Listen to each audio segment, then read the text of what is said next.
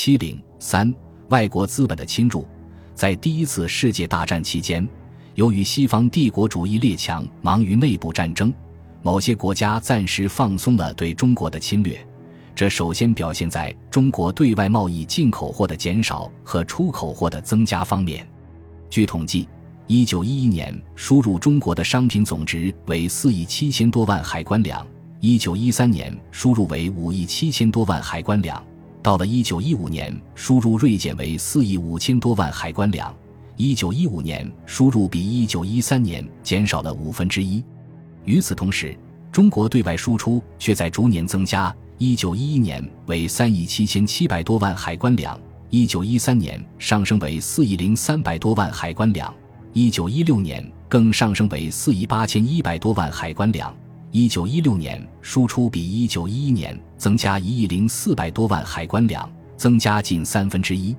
输入减少的只是欧洲帝国主义国家，美、日对中国的贸易输出则是逐年增加。据统计。大战之前，英国商品输入占中国对外贸易的第一位，日本次之，美国第三。欧战爆发后，贸易位置则有很大变动，日本占第一位，美国次之，英国第三。日本乘英、法、俄、德等国忙于欧洲战争的机会，利用它地理上临近中国的优越地位，加紧其独霸中国的侵略活动。据统计。从一九一四年至一九一七年间，日本对华贷款总额达到八千一百多万元，其中以交通、铁路、矿山、工厂等部门贷款最多。日本势力的扩张还表现在对华贸易方面的激增。一九一四年，日本对华输出货值一亿六千多万元，一九一七年增加到三亿一千八三十八万元，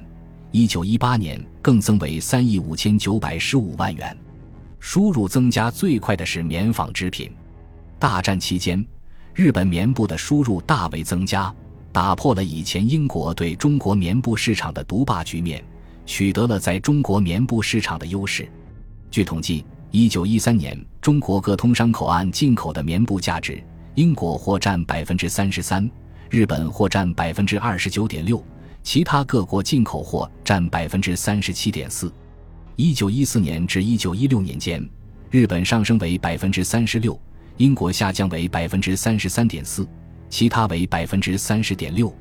到一九一七年至一九一九年间，日本则猛增为百分之五十七点七，英国则下降为百分之二十九点五，其他为百分之十二点八。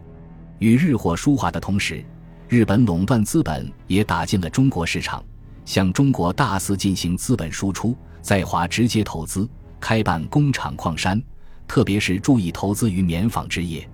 日本三菱、三井财阀等所属的纺织会社，在中国开办了许多纺织厂。如受三菱财阀控制的内外棉会社，在中国就设有纱布厂十四所，而在日本本土只有两所工厂。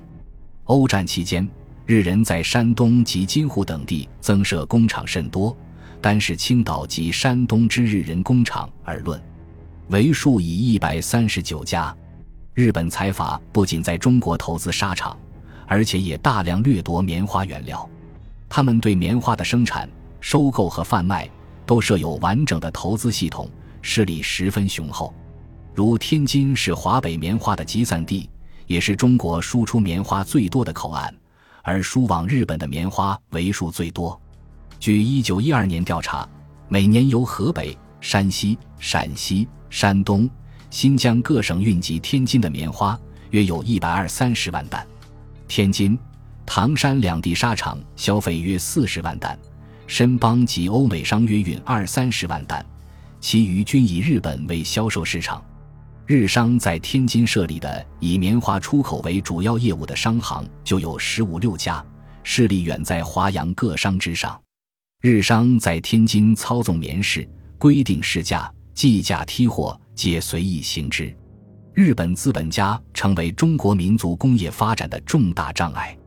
日本资本家不但直接投资于纺织等轻工业，同时还通过各种方法经营和掠夺我国的煤铁资源。除了继续在东北掠夺抚顺、本溪湖、鞍山等地煤铁资源之外，他们还在中国其他各地以中日合办或借款等名义进行投资，夺取中国的煤铁资源。例如，一九一三年，日本通过借款控制了当时中国最大的钢铁煤联合企业汉冶平公司。日本资本家通过横滨正金银行向汉冶平公司放款一千五百万元。并规定该公司应允在四十年内授予日本八幡制铁所上等矿石一千五百万吨、生铁八百万吨，并以聘任日本财务顾问和日籍工程师为借款条件，从而控制了汉冶平公司。欧战期间，铁价暴涨，但由于日方限制，价格不能提高，销售也不能自由扩大。售给日本生铁约三十万吨，矿石约一百万吨。可炼生铁六十万吨，若照当时生铁每吨最低市价一百六十元计价，便可售银一亿四千余万元。可是事实上，卖给日本的每吨生铁价格只有一百二十元，东京市价每吨高达四百八十日元，约合中国为六百元左右。只此一项，公司损失三千万元；若与铁砂合计，公司损失一亿一千五百五十万元。由此可见。日本夺取了公司大部分利益，美国在第一次世界大战期间参战较晚，趁欧洲列强忙于战争之际，竭力扩大对中国的侵略，与日本进行激烈的竞争。欧战四年中，我国的对外贸易增额即达一亿一千五百余万元之多，其中有增进者只有中日、中美之贸易而已。据统计，一九一四年中英间贸易额计一亿二千七百万两。中美间贸易额为八千一百余万两，一九一六年中英贸易额减为一亿零五百万两，中美间贸易额增为一亿二千五百万两之多。一九一七年中美之间贸易增至一亿五千五百万两，比一九一四年增加了百分之九十三。至此，美国对华贸易一跃而超过了英国。一九一八年中美贸易由于美国限制进口。只达到一亿三千五百两，而中英贸易更减至七千五百万两。近四年间，中美贸易之超过中英贸易之数在一万万两以上，为中美通商以来所未有。由此可见，美国对华贸易已超过英国，仅次于日本，而占中国对外贸易的第二位。美国输华货物的钢铁、各种机器、铁路货车及客车。汽车等在不断增加，而棉货、棉花、纸张在不断减少，而我国运销美国的货物大多为原料及食品，包括油类、生丝、羊毛、蛋粉、生皮、草帽辫等。美国在华势力的增长，还表现在通过借款来取得经济上的特权。据统计，一九一四年至一九一六年六月，美国借款给袁世凯政府共五次。计四千六百万元。一九一四年，美国政府与袁世凯政府签订协定，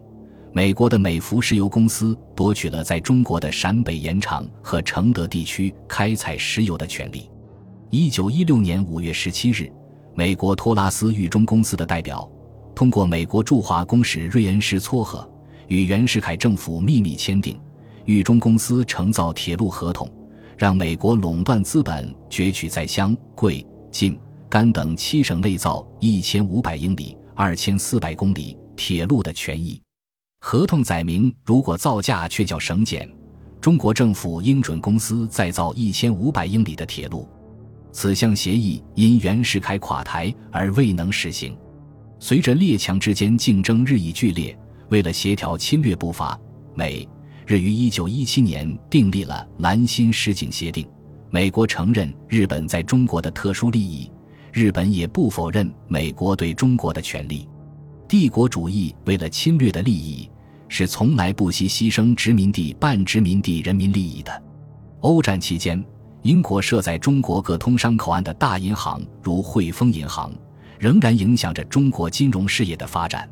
怡和洋行等各大商行还在发展，开滦煤矿。英美烟草公司等大矿场依然获得巨大利润，虽然英国对中国贸易有所下降，但并没有被挤掉。正如《时报》所指出的，资查英国近六七年中在华贸易实际，特与日本人所经营者相比，当知英人之生意却能保守，并未被人所及也。由此可见，英国仍保有其在中国的势力范围，它依然是袁世凯政府的靠山。总之，辛亥革命后和第一次世界大战初期，由于革命的影响和政府颁布了一系列有利于实业发展的政策法令，消除了清政府束缚民族资本主义发展的一些障碍。使得振兴实业、挽回利权的口号深入人心，激发了人们的爱国热情，积极投资兴办实业，促进了中国民族工业的发展。欧战爆发后，欧洲帝国主义由于忙于战争，暂时放松了对中国的侵略，给中国民族工业发展以良好的时机。中国民族工业的发展进入了一个黄金时代。但是日、美两国，特别是日本。却乘机扩大对中国的侵略，中国的民族危机日益严重，中国民族资本主义的发展又遇到了新的障碍。本集播放完毕，感谢您的收听，喜欢请订阅加关注，主页有更多精彩内容。